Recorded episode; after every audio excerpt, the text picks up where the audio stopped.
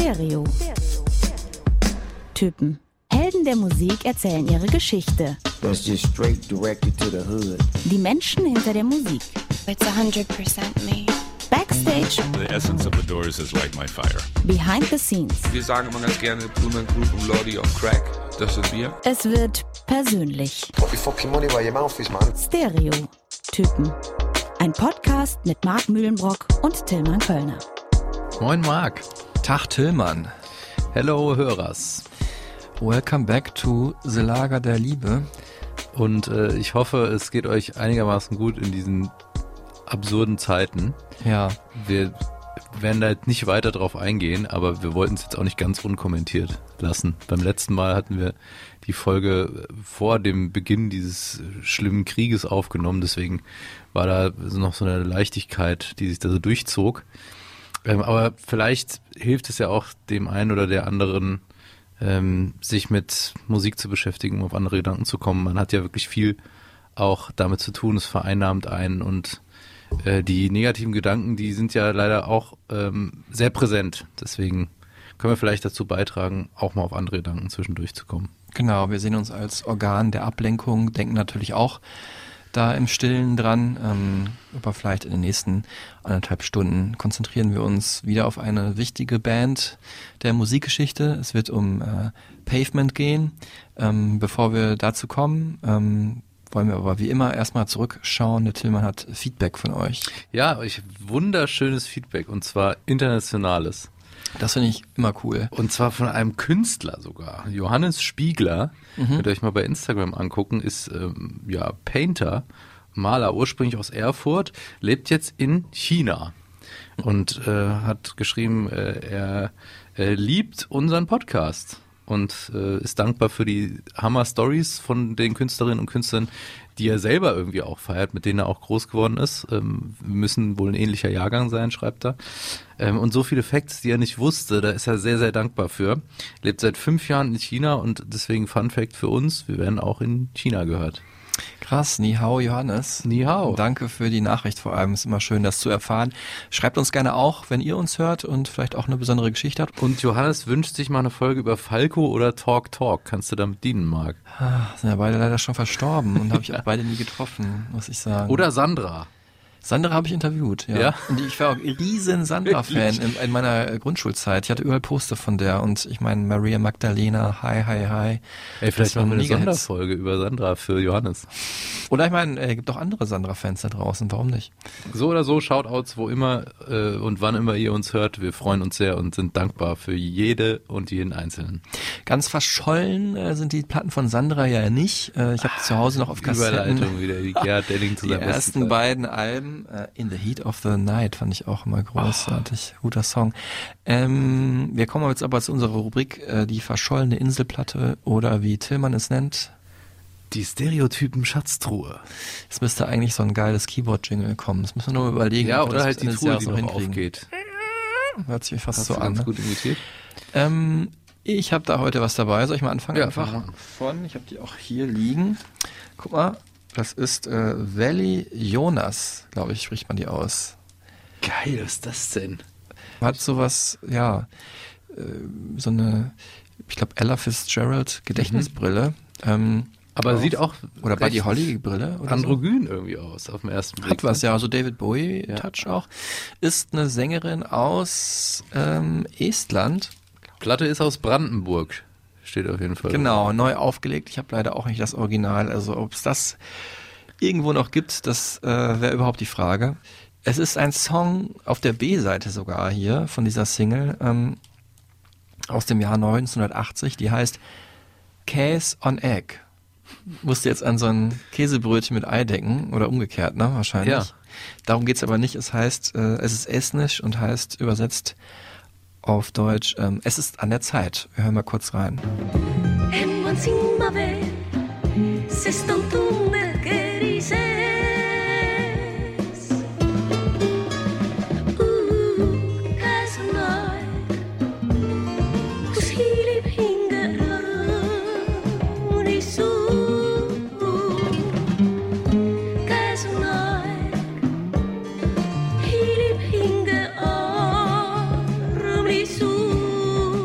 Das ist ein Cover, mein Freund. Ja, von wem?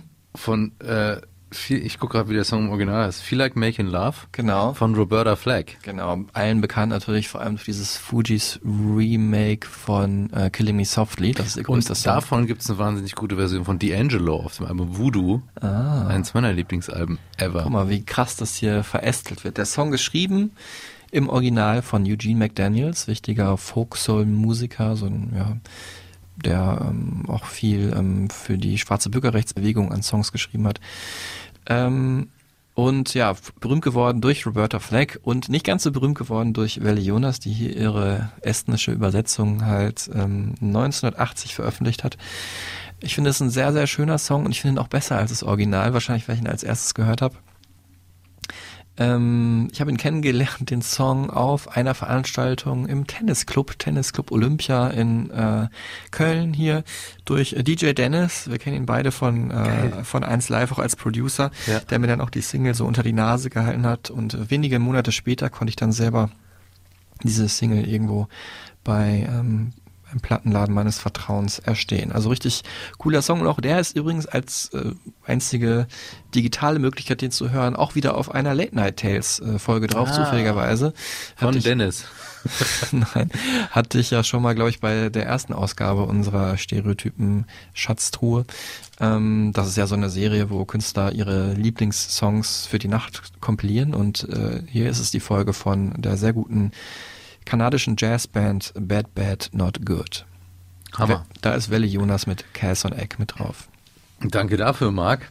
Ähm, meine verschollene Platte äh, ist gar nicht so verschollen, aber sie ist so ein bisschen in Vergessenheit geraten, hatte ich das Gefühl, und passt zu unserer Folge heute insofern, weil es auch Indie Gitarrenmusik ist, äh, aber aus so einem Jahrzehnt später, äh, 2003, Kashmir. Ah, kenne ich ja. Dänische Band, mit K geschrieben, mit dem fantastischen Album City Lights, mit Z geschrieben.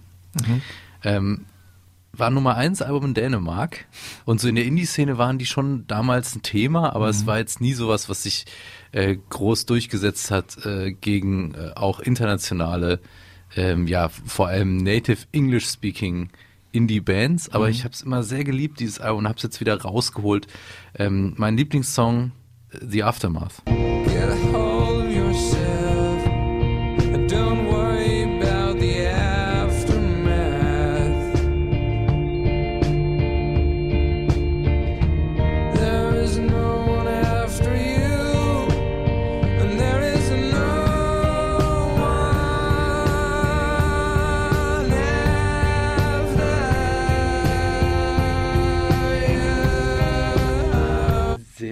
Gefühlvolle, verspielte Indie-Band, die auch manchmal so Radiohead-Anleihen hat, was ja dann Ja. auch zur Folge heute passt. Habe ich damals auch mal auf so eine Spätsommer Minidisc gepackt, glaube ich, einen Song von denen. Der war es nicht, aber kann ich mich noch dran erinnern. Und äh, ein Fun-Fact noch zu dieser Band: Das Album, was danach kam, No Balance Palace, äh, hatte zwei Features drauf, und zwar Lou Reed und David Bowie. Krass, ja. Verweis auf Folge. 38 mit David Bowie, ja. Also Ja. auch nicht die schlechtesten Referenzen. Und ich werde eben nie vergessen, wie ich damals die Band auch live gesehen habe in der damals noch alten Frankfurter Batsch Cup. Ähm, relativ nicht so gut besuchtes Konzert, weil die einfach auch in Deutschland jetzt nicht so bekannt waren. Und die haben dann gespielt, gespielt, gespielt und ich war damals mit meinem damaligen Bandkollegen Ravel da und das, die haben so einen Wall of Sound aufgebaut und wusste, man wusste gar nicht mehr, wo man jetzt eigentlich ist in dem Song.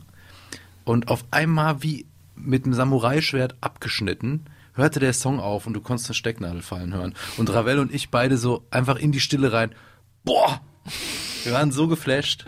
Und der Sänger hat uns angeguckt, der hat sich so kaputt gelacht, weil wir standen wirklich in der ersten Reihe und waren total äh, Krass. weggeblasen. Hammerband, Kashmir, City Lights, tolles Album. Schöne Erinnerung auch, die du da mit uns geteilt hast. Finde ich immer gut, wenn wir hier auch persönlich werden. Apropos, persönlich werden. Ich habe überlegt, wir könnten eigentlich eine neue Rubrik machen, die ähm, Marx Monolog heißt. Weil ähm, das wird ja heute wieder so, eher so eine Veranstaltung. Ja, ich ne? glaube gar nicht. Es, äh, ja, ne? also erstmal müssen wir vielleicht ähm, hier, wir haben noch gar nicht begrüßt, unseren unseren Kollegen Steve Magnus, der ja heute praktisch der eigentliche Protagonist unserer Folge ist. Stimmt.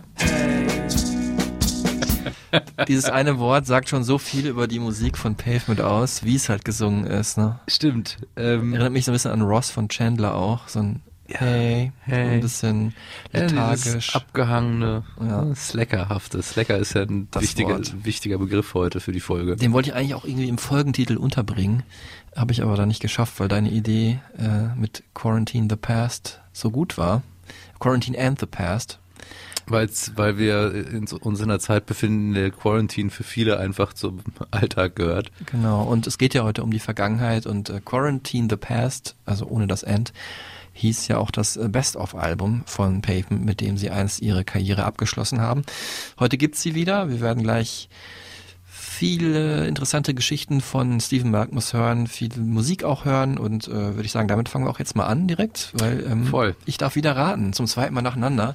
Ist ja eigentlich eine Rarität gewesen, dass ich mal das ausnahmsweise machen darf, aber da Pavement jetzt nicht so im äh, in Tillmanns Portfolio mit drin ist, ähm, Haben wir geswitcht und die kurzen fünf habe ich zusammengestellt und Marc muss raten. Und Genau. ihr natürlich. genau.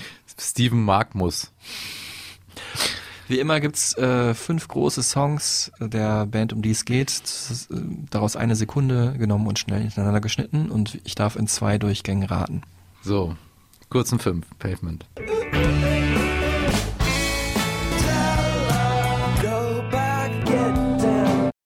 Ja, Cut Your Hair war dabei. Ja, ich muss Das war das erste. Was, was war? Ja, das war klar. Dieses Ja, das war völlig klar. Dann das zweite war, ich verwechsel immer die Songs, weiß auch nicht wieso, aber es war glaube ich Range Live und nicht Gold Sounds. Jawohl.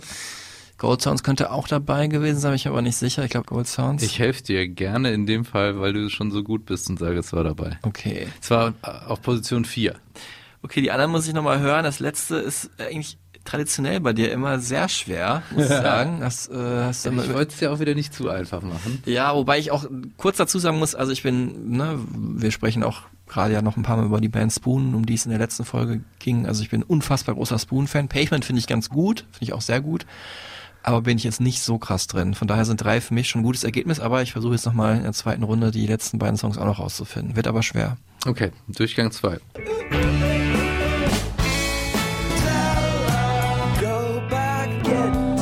Also das dritte ist für mich eigentlich viel schwerer, weil das kenne ich gar nicht. Das letzte kenne ich, aber Ich gebe dir noch einen Tipp zum letzten. ja, da könnte ich drauf kommen, ja. Das ist nicht von der Band, sondern von Steven Malkmus and the Jigs. Genau. vielleicht. von der Band, mit der er eigentlich auch mehr Alben produziert hat als mit der Band Pavement. Von denen gibt's ja nur fünf Alben. Inzwischen, ja. Ähm, ja, da fällt mir auch, also fällt mir auch der Songtitel. Nee, da Okay. muss ich dann passen. Dann bist du bei drei von fünf, was echt in Ordnung ist. Ja. Ähm, das dritte, da könntest du, hättest du drauf kommen können, weil äh, meine Tochter so heißt. Nämlich Billy. Deswegen hast du es auch ausgewählt. Ja. Ne? Ist aber jetzt, glaube ich, nicht so ein bekannter Song. Nee, eben, wollte ich Mhm. dich ein bisschen in die Irre führen. Ähm, von Terror Twilight, von Album von 1999. Das letzte Album der Band, ja. Und äh, der letzte Song in den kurzen fünf eben war Middle America. Die erste Single vom siebten Album. Ah. Ja. Und jetzt auch nicht so unbekannt. Äh, also für äh, Stephen Malkmus and the Jigs schon ein okayer Song, den man kennen kann. Nee, nee, klar, den ich kann, also der Titel sagt mir auch was und äh, ich habe ihn auch zu dem Album sogar damals auch interviewt, deswegen ist der Song, glaube ich, auch noch ganz gut in meiner Erinnerung, aber halt nicht mehr der Titel. Dann Für- gibt's jetzt die Auflösung mit den mittellangen fünf. Für all uns Unwissende. Hören wir nochmal länger jetzt die Songs.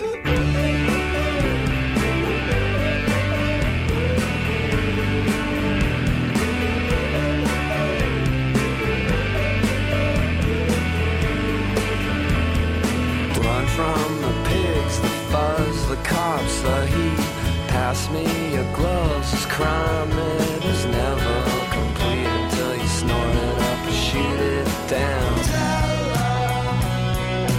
With the rising tide, General Washington. Go back to those gold sounds and keep my advent to yourself because it's nothing I don't like. Crush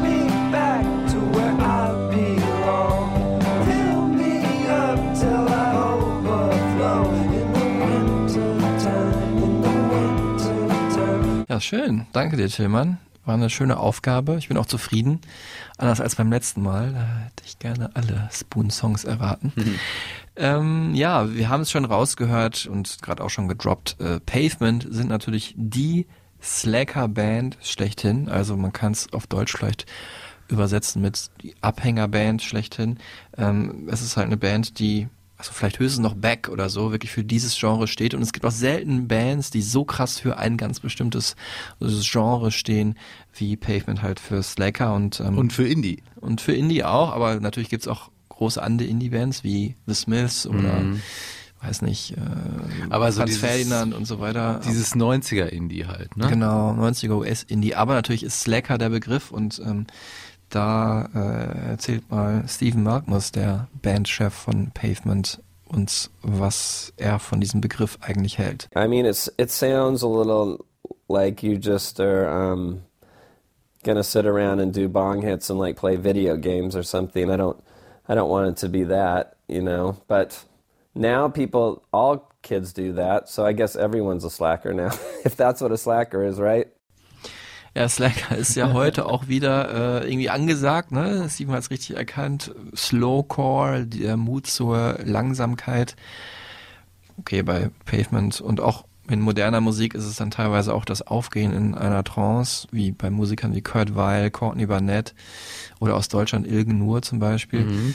Und ähm, das ist aber schon mehr als jetzt nur so ein, wir machen mal hier ein bisschen auf langsamer oder auf äh, zurückgelehnt. Es war schon ein wichtiges Ding damals. Also Pavement galten schon so als neben Nirvana die wichtigste alternative Band der 90er Jahre. Genau, das muss man auch wirklich mal sich so auf der Zunge zergehen lassen, was auch nicht zu verwechseln ist mit Schrammel. Ne, weil es lecker und dann denkt dann so, ah, da hängt einer ein bisschen ab und schrammelt so auf der Gitarre rum.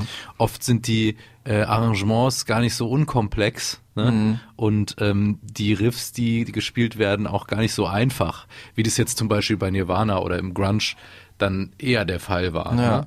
ja, es wirkt halt so hingerotzt, aber es ist wirklich äh, gar nicht so einfach, das nachzuempfinden. Trotzdem habe ich das Gefühl, dass so auch in den Jahren danach ähm, bis über, weiß ich nicht, also von Blur angefangen bis zu Bombay Bicycle Club oder ähm, wie hieß noch die anderen? Äh, Tudor Cinema Club. Genau, Tudor Cinema Club. Alles mit Klappennamen. Ja, äh, mir fallen noch ein, zwei andere ein, wenn ich noch mal eine Minute länger drüber nachdenke. Schon sich, also gerade britische Bands, schon sich an diesem US-Sound, der es ja war, Pavement kommt aus Kalifornien, ähm, sehr orientiert haben, halt, ne? diese reduzierte, demohafte Sound. Und es ist aber, äh, also hat wirklich krass seine Spuren hinterlassen, war aber gar nicht so einfach nachzuahmen. I mean, it might sound kind of uh, cool because it's like a little bit last pre-internet generation, right? So there is a certain um, authenticity to that that's hard to uh, replicate in the, I think, in the bands today. You know, there's something just a little bit digital and flimsy about um, the stars today. I mean, I wouldn't say that about Frank Ocean or something. I guess he's, I guess he's solid, but I see it in indie music that it, it, it feels to me um, like a hall of mirrors and um, hall of influential mirrors. And although the numbers are there, the streaming numbers are high. Um, I don't know. It could be me being an old fogey too, or something, you know, or you know, trying to prioritize my generation. But uh, I don't know. I I, th- I think it might be something to do with the last pre-internet thing. Was auch noch wichtig ist zu erwähnen, wir haben es schon gesagt, sie haben nur fünf Alben eigentlich rausgebracht, aber die dieses äh, Jahrzehnt 90er eben schon wirklich stark geprägt mit Gitarrenmusik. Ja. Die haben wirklich von 89 bis 99 fünf Alben rausgebracht, ungefähr alle zwei Jahre. Ähm, also 92 kam das erste Album raus. Und ja, und das ist auch so ein bisschen der Anlass, warum es hier heute machen. Also ähm, Pavement haben äh, vor einigen Jahren schon so eine Retrospektive gestartet, all ihre Alben nochmal neu aufgelegt mit auch, ja so ein bisschen kreativ umbenannten Titel dann jeweils. Also das erste ist zum Beispiel Slanted and Enchanted, Lux and Redux. Ähm, und so weiter und äh, haben sich das letzte Album aber immer aufgespart, wahrscheinlich weil sie schon wussten, hm, wir wollen irgendwann nochmal eine Reunion-Tour machen und dann ist es gut, wenn wir da ähm, halt nochmal ein bisschen was in petto haben, dass die Leute wieder auch praktisch bei Spotify oder iTunes oder wo auch immer ein bisschen Neues von uns hören können. Es sind äh, wirklich unveröffentlichte Songs mit drauf auf dem Album äh, Terror Twilight, so hieß es das Album von 99, hatte man gerade schon gesagt. Äh, Farewell Horizontal heißt diese Ausgabe. Das ist auch der Alternativtitel des Albums damals gewesen. Und äh, der bekannteste Song darauf war wahrscheinlich ja Carrot Rope. Da haben wir jetzt kurz rein. Singt übrigens äh, Bassist Mark Eibold.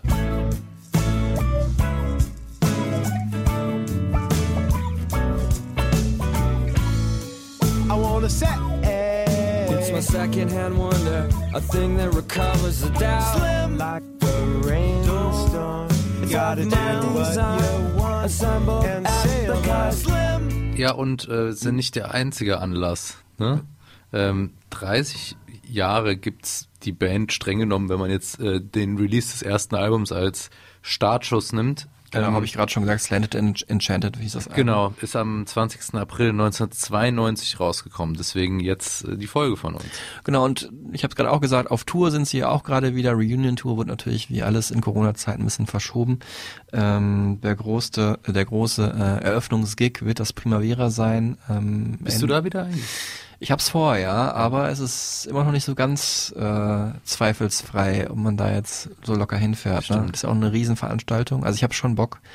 Ähm, war da auch schon öfter, das ist echt ein cooles Indie-Festival und gerade tatsächlich auch ein Hauptgrund war mal Pavement zu sehen, obwohl die gar nicht live so einfach zu genießen sind, glaube ich. Sind sie ja auch auf Platte nicht. Ja. Also deswegen muss ich auch voranschicken. Ich habe jetzt gesagt, es wird wieder so ein bisschen Marx Monolog. Ähm, es ist schon auch wieder eher deine Musik, ähm, auch wenn du jetzt nicht der Hardcore-Ultra-Fan bist, so wie bei Spoon oder so. Aber du hast ja eben auch Steven Magnus getroffen und wir sprechen dann gleich drüber. Für mich ist das immer so, ähm, so in der Kategorie Bands, die mehr lustig sind, als dass sie ernsthaft irgendeinem Stil zuzuordnen sind und den gut durchziehen. Finde ich schwierig. Weißt du, so dieses, wenn, wenn ähm, quasi auch so nölig gesungen wird, also wenn Gesang nicht wichtig genommen wird, weißt du, als aus Prinzip so, das finde ich immer ein bisschen schwierig. Und generell, ich mag auch so humoristische Musik eigentlich nicht so gerne. Ja, da sind wir uns beide, äh, das ist ja was, was wir beide gemeinsam haben. Wir beide mögen Humor und Musik nicht. Für mich ist hier der Humor. Wir mögen Humor nicht. Wir mögen Humor generell nicht. äh, wenn ihr, wenn ihr für lustige Witze hier eingeschaltet habt, sorry, seid ihr fehl am Platz. hört euch gemischtes Hack an. Sorry. ist auch ein relativ unbekannter anderer Podcast. das können wir jetzt den, ähm, diesen Ausschnitt können wir denen schicken und sagen, dass wir sie erwähnt haben, dann reposten sie es vielleicht. Ja, Das vielleicht. Haben wir dann mal ein paar Millionen Hörer. Genau, für zumindest eine Folge. Die, und Pavement hat auch ein paar Millionen Hörer mehr. Ähm, ja, äh, ich, äh, ich kann das total nachvollziehen. Ähm, wir wollen das natürlich alles ein bisschen einzeln aufdröseln. Deswegen sage ich jetzt nicht im Einzelnen, was ich gut finde in der Band und was nicht. Das hört ihr dann gleich noch. Aber so eine Sache, die ich äh, voranschicke, wo ich dir auf jeden Fall entgegenkomme, ist, was ich immer bei Pavement schwierig fand, was sie, sag ich mal, für, für mich äh, am Ende dann eine gute Band sind, aber halt nicht eine Band, die ich total vergötter, dass es auch relativ anstrengend ist, sie zu hören, weil man immer das Gefühl hat, man müsste sich einen Teil des Songs dazu denken. Also, Ja, stimmt. Weil es fehlt irgendwie die komplette Ausproduktion oder, genau, oder es fehlt auch so eine Soundästhetik Ja. generell. Also die Soundästhetik ist, Ist eine da. Unästhetik sozusagen. Ja, genau, deren, genau. Sie haben eine, eine Nicht-Ästhetik, die auch total unverwechselbar ist, Ja. einzigartig. Und das mag ich auch an der Band. Und ich mag ja, ne, wir wissen ja beide, du magst ein bisschen mehr die ausproduzierteren Sachen. Ich mag ja auch Lo-Fi, aber gerade wenn man dann so auf so geniale Melodien kommt und da nicht sich ein bisschen mehr Mühe gibt, wie zum Beispiel Blur das getan haben, auch Mhm. die sind sehr Lo-Fi in der Produktion, haben aber dann, wenn sie einen Hook hatten, haben sie die auch wirklich gefeiert. Ne? Und das machen Pavement halt nicht so sehr. Und auch die Texte sind sehr abstrakt, äh, sehr psychedelisch verschwurbelt, Assoziationsketten. Es gibt Ironie, ganz viel drin. Genau, ganz viel ironische auch Wortspiele, die ich ja eigentlich äh, mag, überraschenderweise. ähm, aber äh, es ist halt so eine Musik, die ich nicht so greifen kann, ne? Mhm. Weil wenn ich dann einen Song höre, weiß ich nicht, was will mir, was will der mir eigentlich sagen? Und äh, für so reine Distraction ist es mir dann irgendwie zu äh, zu demohaft. Mhm. Weißt du? Verstehe. Checkst du. Uh, there's a feeling, like you said, maybe. I I don't think there's a topic. I mean, I just have to listen, like you. I wouldn't I wouldn't be the one to really even say with authority what it's all about. You know, um, there's a lot of subconscious uh, impulses. I think that come in into music as what it's really about. Um, like I might not even know. Like I might be directing it some way, but it isn't about that probably. Du hast ihn ja wirklich auch getroffen, mehrmals eigentlich, oder so? Zweimal, genau. Ja. Ähm, Wie ist denn der so? Ist der ironisch? Ist der witzig? Ist der Slacker-mäßig drauf? Oder? Slacker-mäßig, ja, der ist, also ist jetzt kein Abhänger, ne? sonst wäre er wahrscheinlich auch nicht da, wo er ist. Da muss er auch, glaube ich, ganz schön Gas geben. Äh, aber er ist schon krass ironisch. Ähm, beim ersten Mal war ich auch da so ein bisschen der Leidtragende. Also er war sehr nett und höflich. Ich habe ihn zweimal getroffen, einmal im Januar 2014 und im November 2018, also jeweils deutlich nach der Zeit mit Pavement, als er dann schon mit seiner Band äh, The Jigs unterwegs war. Äh, beim ersten Mal Backstage im Gebäude 9, da hat er die ganze Zeit mit seiner E-Gitarre da gesessen Mhm. und praktisch seine Antworten mit der E-Gitarre untermalt. Also ohne die eingestöpselt zu haben, aber es war natürlich auch ein bisschen nervig und das kann man dann auch im Radio nicht immer ganz gut verwenden. äh, und dann kam auch wirklich jemand rein, so ein Roadie, und hat dann halt da was rumgerödelt. Kann ja auch passieren so, aber so völlig ungeachtet, dass ich da mit dem Mikro gerade was aufzeichne. Und das hat Steven halt sehr feinfühlig, wie er ist, gemerkt. Und anstatt zu sagen, kannst du mal eine Sekunde rausgehen, wir machen eben noch das Interview zu, ihm, hat er gesagt, look at him. Und hat auf mich gezeigt, you're going on his nerves. So, ne? Und dann Mhm. meinte ich so, und dann dachte ich in dem Moment, okay, ich breche das Interview ab, weil da hatte ich gar keine Lust Also drauf. meta-ironisch auch. Ja, so wollte halt so praktisch dann einen gemeinsamen Bond zwischen ihm und dem äh, Roadie halt schaffen und hat mich dann so halt außen vor gelassen, so als was bin ich denn für einer, der hier ein bisschen Ruhe erwartet für ein Interview, wo ich extra nur hingefahren bin, um ihn zu treffen und nach seiner Musik zu fragen. Na, komisch. Aber am anderen war wirklich super nett. Ich hatte auch Ja. wirklich Vorbehalte. Ich habe die große Ehre gehabt, einen ganz schönen Beitrag zu machen über dieses Phänomen Slacker und wo die Slacker heute stehen. Da nämlich auch dann über Ilgen Nur äh, oder mit ihr gesprochen, sie in Hamburg getroffen und auch Kurt Weil getroffen und so einen ganzen Beitrag für Arte Tracks gemacht. Kurt TV Weiler habe ich auch mal getroffen. Ja, ist auch Für auf jeden Fall ein freakiger Abhänger. Geiler also. Typ. Das ist auf jeden Fall sehr eine Nummer. Und da war Steven Malkmus äh, super nett. Ich hatte wirklich auch vorher gedacht, ah, Steve letztes Mal ging so und aber ja, total, war krank, hat sich aber trotzdem ganz viel Mühe gegeben. Ne? Wir haben es auch gefilmt dann und so, ah, kann ich ein Glas Wasser haben? Ganz lieb zwischendurch gefragt und ähm, sehr nette Antworten gegeben, obwohl, natürlich muss man auch sagen, die Fragen zu Slacker hat er wahrscheinlich auch schon eine Milliarde Mal gehört klar. seit 30 Jahren. Von daher ähm, war ich da super froh. Er hat ja auch einen äh, sehr starken Bezug zu Deutschland, hat mal in ähm, Berlin gelebt eine ganze Mhm. Zeit lang. Jetzt ist er wieder zurück. Ähm, vorher hat er da auch gelebt in der einer der beiden Indie-Hochburgen der USA. Letztes Mal hatten wir Austin, jetzt haben wir die andere Indie-Hochburg Portland, nämlich in Oregon. Ähm, ja, und dort, ähm, also kommt man natürlich auch dann so ein bisschen über ne, die Connection, ne, dass er so ein bisschen über Berlin erzählen konnte, sind wir da ganz gut warm geworden. Und äh, ist mir nachhaltig in guter Erinnerung geblieben, auch vor allem, was ich immer noch cool fand, der Kameramann hatte dann so eine Kamera dabei, äh, Grüße raus an dich, Jakob, aus den 90er Jahren. Also so eine alte, was ist das dann, Super 8 Kamera, mit der wir dann teilweise das Konzert und auch das Interview gefilmt haben, um halt diesen Effekt dieser Slackerhaftigkeit, dieser, Ah, dieser Demohaftigkeit und aber auch ne, und Ver Zeitverweis auf die 90er Jahre Mhm. nochmal darzustellen.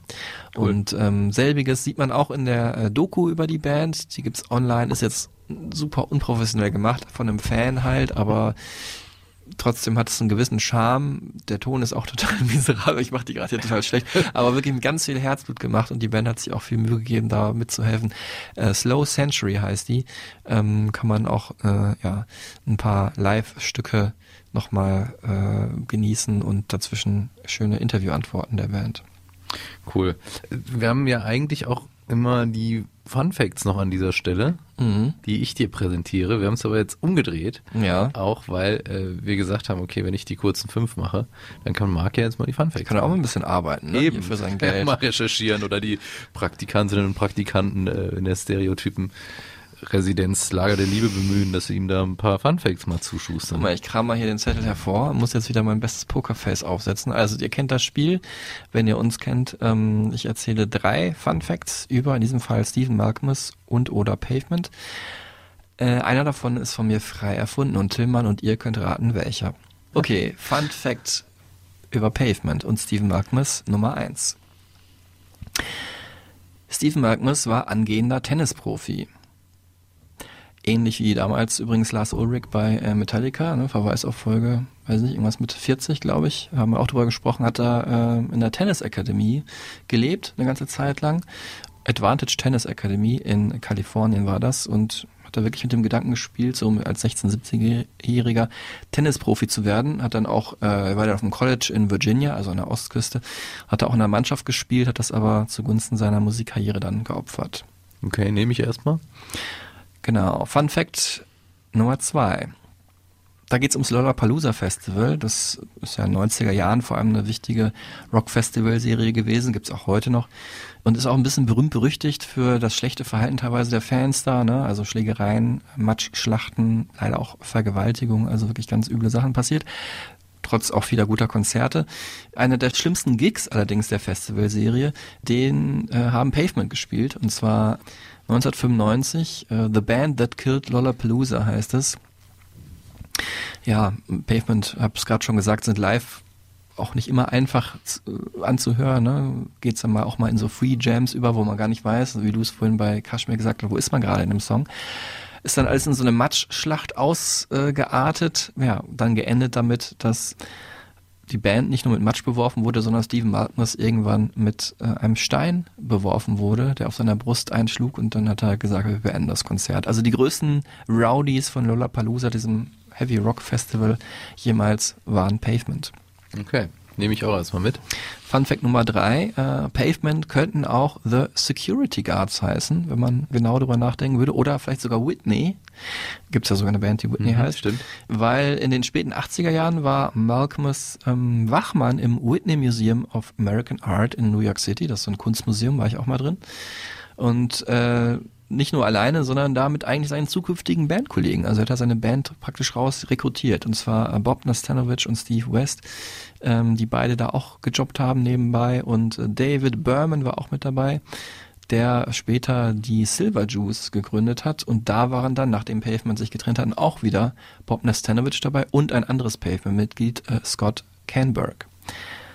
Tillmann, welcher Fun Fact ist erlogen? Hat unsere Redaktion auf jeden Fall gut recherchiert. Shoutout. Ähm, ich, also letzteres weiß ich, äh, und das war, hast du jetzt auch zu detailliert beschrieben, als dass du dir das hättest ausdenken wollen, glaube ich. Vielleicht habe ich es auch absichtlich gemacht. Ähm, das zweite stimmt insofern, weil ich weiß, ich von dieser Schlammschlacht weiß, äh, das mit dem Stein, da bin ich mir nicht so ganz sicher, ob das so war. Deswegen würde ich sagen, dieses Tennis-Thema, das ist eigentlich auch nichts, was du dir ausdenken würdest, zumal es ja auch durchaus sein kann. Deswegen glaube ich, dass das mit dem Stein nicht stimmt, dass du es dazu gedichtet hast. Äh, nein, leider falsch. Also das Tennis ist ausgedacht. Tennis ist ausgedacht, Okay. genau. Es ist aber beides, an beidem äh, Ist was dran. Ist was dran. Also Te- Tennis hat er eine große Leidenschaft für. spielt auch selber Tennis, Ja. aber also so wie ich halt, ne? Also oder Genau. weiß ich nicht, wir haben jetzt kein Match gemacht, aber ich war auch nie dabei, Tennisprofi zu werden. Und war auch Gefühlt aber schon. Im, im Geiste habe ich schon ein paar Mal Wimbledon gewonnen, auf jeden Fall. Ähm, Roger Federer, keine Chance. Nee, äh, er spielt einfach Tennis, war aber jetzt nicht auf einer Tennisakademie und Okay. hat auch nie in einer Tennismannschaft gespielt. Ist auch großer Fußballfan übrigens. Also mehr noch als jetzt irgendwie die amerikanischen Sportarten. Naja, äh, Aber gut, Marc, stark. habe ich, hab ich gut rausgekramt vorgetragen. Ja, hast du echt äh, gut gemacht. Dann äh, lass uns doch über meinen Misserfolg direkt äh, Hinwegtäuschen. hinwegtäuschen, indem wir äh, in die Bio einsteigen. Ja. Äh, du hast schon gesagt, wir befinden uns in Kalifornien, Mhm. wobei wir erstmal in Santa Monica starten, ne, wo Steve Malcolmus geboren ist, Mhm. am 30. Mai 1966. Und ähm, wir sind hier äh, in einem klassischen Mittelklasse Game, oder? Ja, Also Middle America. Middle, Middle Class Zwar, an der, America. zwar an der Westküste, aber Middle America, ja. Also, und äh, die Familie ist dann halt, äh, damit wir nach Stockton kommen, ne, in, in seinem achten Lebensjahr oder so, ne, sind die umgezogen Mhm. nach Stockton, California.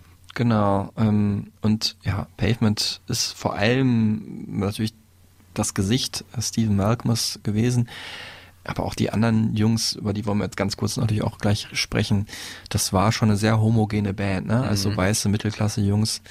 Ähm, ich hatte, musste übrigens direkt äh, immer an dieses Buch denken, was ich gelesen habe, Love is a Mixtape, ähm, wo, ähm, ja, ist auch recht traurig die Geschichte. Der Autor halt den Verlust seiner Freundin beklagt, die verstorben ist und deren beiden Lieblingsband war halt Pavement und beschreibt dann halt auch, wie die so zu Konzert gegangen sind. Und ähm, ja, die kommen natürlich immer so ein bisschen weißbrotmäßig rüber, aber in dem Buch dekodiert er das auch ganz gut und sagt, eigentlich haben die sich für die allercoolsten gehalten und das wussten die auch. Well, I mean, young man game. It's like um, going to be a little more libidinal, maybe. You know, there's going to be some of that angst and frustration of being a young man and like not wanting to uh, be again be heard, but it's like to make yourself to become an individual and like what you are, and there'll be maybe a little more um, obvious. um fronting, like uh, posing or something, maybe a little more, due to insecurity. Um, and also, there's just more energy, you know, because the mind is faster. The uh, I don't know, you know, it's just gonna be a little more sassy. Sie haben sich selber Spitznamen gegeben, die beiden Ur-Pavement-Mitglieder, nämlich Stephen Malkmus und der ähm, Gitarrist Scott Canberg. Die haben sich äh, mit zehn beim Fußballspielen kennengelernt. Ähm, Canberg sagt, wir waren Brad und Black Sheep, also der Rotzlümmel und das schwarze Schaf. Und äh, haben sich dann danach SM, also nach den Initialen Steve Magnus und Spiral Stairs genannt. Warum auch immer war das Scotts Spitzname. Wendeltreppe oder was? Ja, genau, Wendeltreppe. Ähm, und haben halt selber viel Musik gehört von den Replacements oder REM, also so Indie-Bands mit College-Radio, leichten Country-Einschlag und dann auch selber schon so ein bisschen rumgejammt und sich reingeträumt, selber Musikstars zu werden. Ne? Und äh, ja, dann das normale Teenagerleben. Was man halt so macht. Genau. Man raucht mal eine Sportzigarette oder so, ne? Genau, und wird auch mal ein bisschen Pilze genommen, der Steven. Und äh, Stockton ist da halt nur ein bisschen konservativ, der durfte auch mal ähm, eine Nacht in der Ausnüchterungszelle da verbringen. Vor allem, wenn man inspiriert war von einem der größten halluzinogenen Drogenverherrlicher, wie hier in dem Song auch.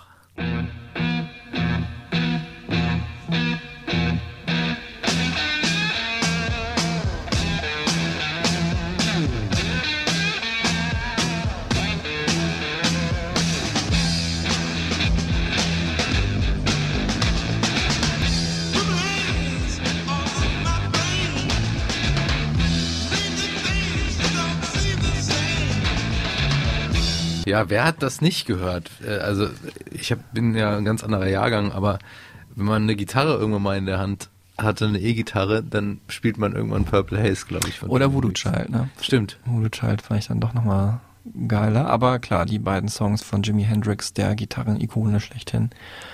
Ähm, Haben ihn krass geprägt auch, ne? Genau, also haben ihn zur Gitarre gebracht. Hat dann in äh, Punkbands gespielt in der Highschool und war dann studieren an der University of Virginia, also auch jetzt nicht gerade so die große Ka äh, Stadt, wo man irgendwie äh, die Musikkarriere verfolgt, hat da seinen Major in Geschichte gemacht, also auch nicht in Musik und war Radio-DJ dort und hat da wirklich viele obskure Sachen sowohl kennengelernt als auch selber gespielt und war da schon auch Kollege von ähm, Dave Berman, ähm, den ich gerade schon erwähnt hatte, der übrigens ja leider, das muss man dazu sagen, inzwischen verstorben ist, äh, vor zwei Jahren leider, ähm, ganz wichtiger amerikanischer Indie-Musiker. Ähm, und war auch Kollege von äh, James McNew von auch ja nicht ganz irrelevanten amerikanischen Indie-Band, sage ich jetzt hier mal so Understatement. Yola Tango. Yola Tango. Und die haben zusammen die Band, diese drei Ectoslavia geformt. Wer kennt sie nicht? Jeder kennt sie, jeder liebt sie. Ich finde den Namen irgendwie krass, ne? Ist geil, Kommt ja. drauf. Ektoslavia. Ich weiß nicht, ob Merkmus irgendwie auch so Skla äh, sklavische, sag ich schon, slawische äh, Bezüge hat. Vielleicht mit seiner Family. Der Name hört sich ja auch ein bisschen so an. Oder auch ein bisschen deutsch oder schwedisch, Mhm. keine Ahnung. Ähm, ja, und dann war das so ein bisschen so ein Hin und Her, ne? Also er mal da Musik gemacht an der Ostküste, dann zurück ins Stockton in Semesterferien, dann wieder mit äh, seinem Kumpel Scott, ähm, aka Spiral Stairs, Musik gemacht.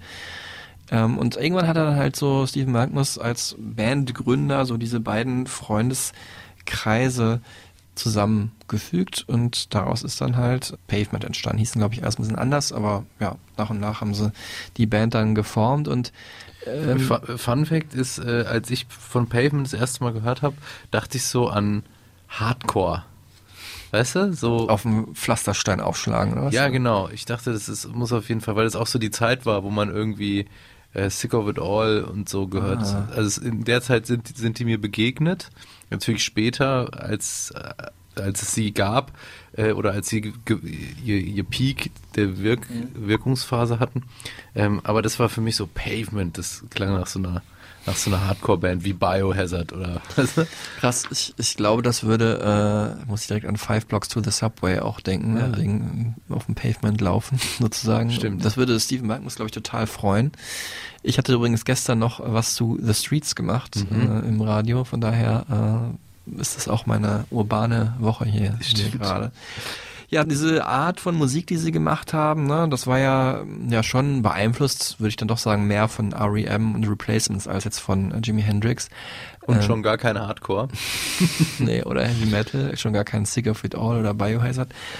Das hatte natürlich so eine ähm, gewisse Lässigkeit, aber äh, man darf natürlich, und das macht natürlich auch den Reiz aus. Gleichgültigkeit auch erstmal Ja, gefühlt, ne? Aber man darf natürlich nicht unterschätzen, und das sagt er ja auch nochmal, dass das nichts damit zu tun hat, dass das auch eine ganz schöne Arbeit war, halt, diese Band an den Start zu bringen. in my art, there's a lot of labor, and you know, you just don't notice it because um, you think you're doing it because you love it. But you know, a lot of it is labor that is been pushed on to the artist so that you know the company doesn't have to pay for it.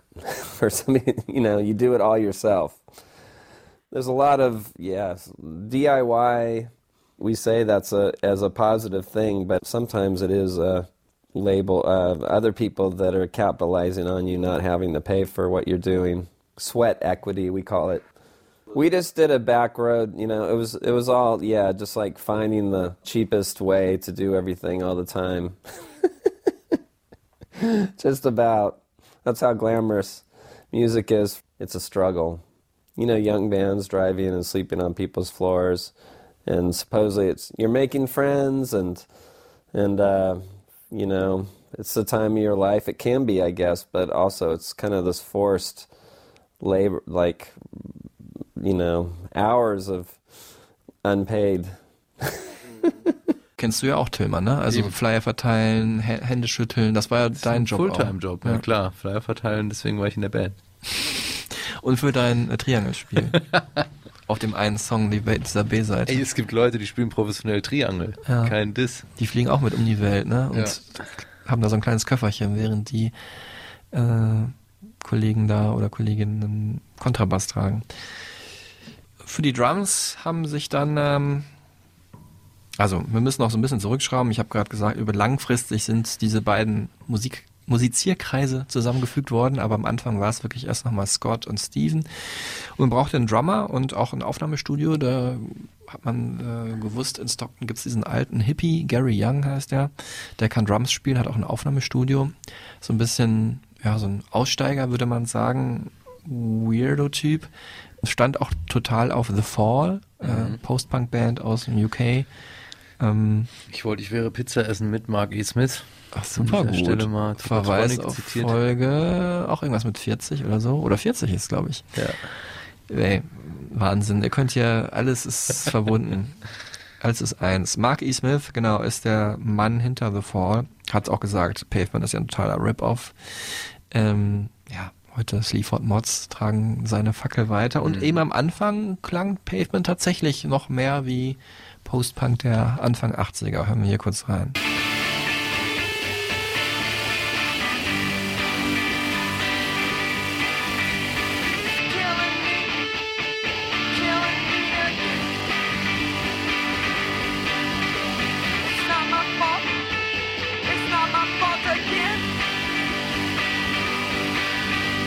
Rausgebracht auf Drag City. Das war der Song You're Killing Me. Mhm.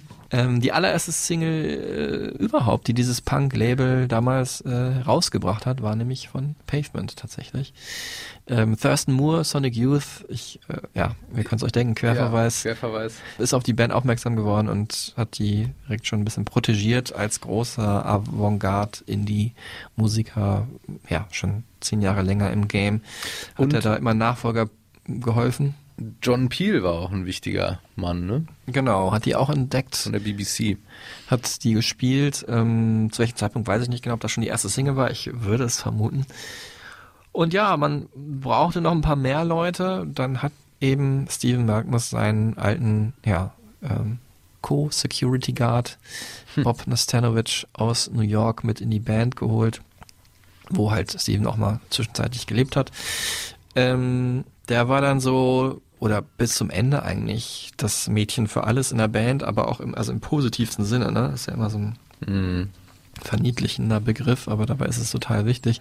War erst Tonmanager, dann Percussionist, hat Keyboard gespielt oder auch die Adlibs gemacht, also jetzt kein ausgefallen guter Musiker, aber hat halt so für alles so dazwischen gesorgt und äh, auch immer gute kreative Ideen so geliefert. Die gute Seele der Band, auch so der ausgleichende Charakter zwischen äh, Malkmus und Kanberg. Und, So wie äh, ich bei uns.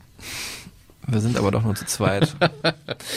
und ja, hat dann auch äh, äh, Gary Young so ein bisschen geholfen, da sein Timing zu halten, ne, der auch, sag ich mal, in diversen Substanzen jetzt nicht unabgeneigt war. Und witzig finde ich Nostanovic, der Jüngste eigentlich in der Band, sieht aber ja heute und auch damals sah er schon auch so ein bisschen so aus wie so ein ja, jung gebliebener, aber doch schon alternder Professor.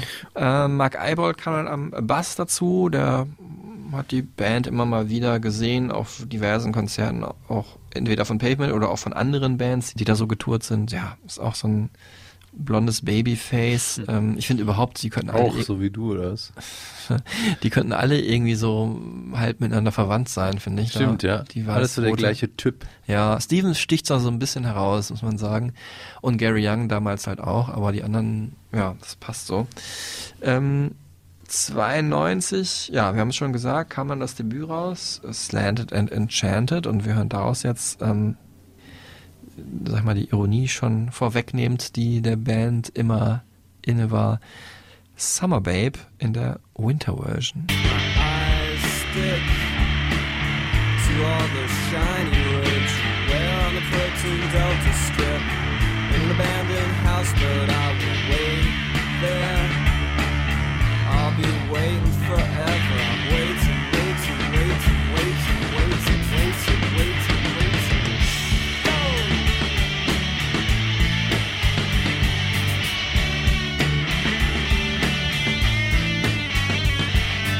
Ja, das war alles sehr ähm, einfach, sag ich mal, ne?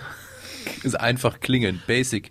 Produz von der Produktion. Lo-Fi, her. ja. Äh, schrammelig, durchaus auch. Post-Punk hört man da auf jeden Fall noch raus. Ähm, aber auch eben von Melodien sowas Beatleskes, Mhm. ne? Auch diese kalifornische Sonne äh, schimmert da immer mal durch.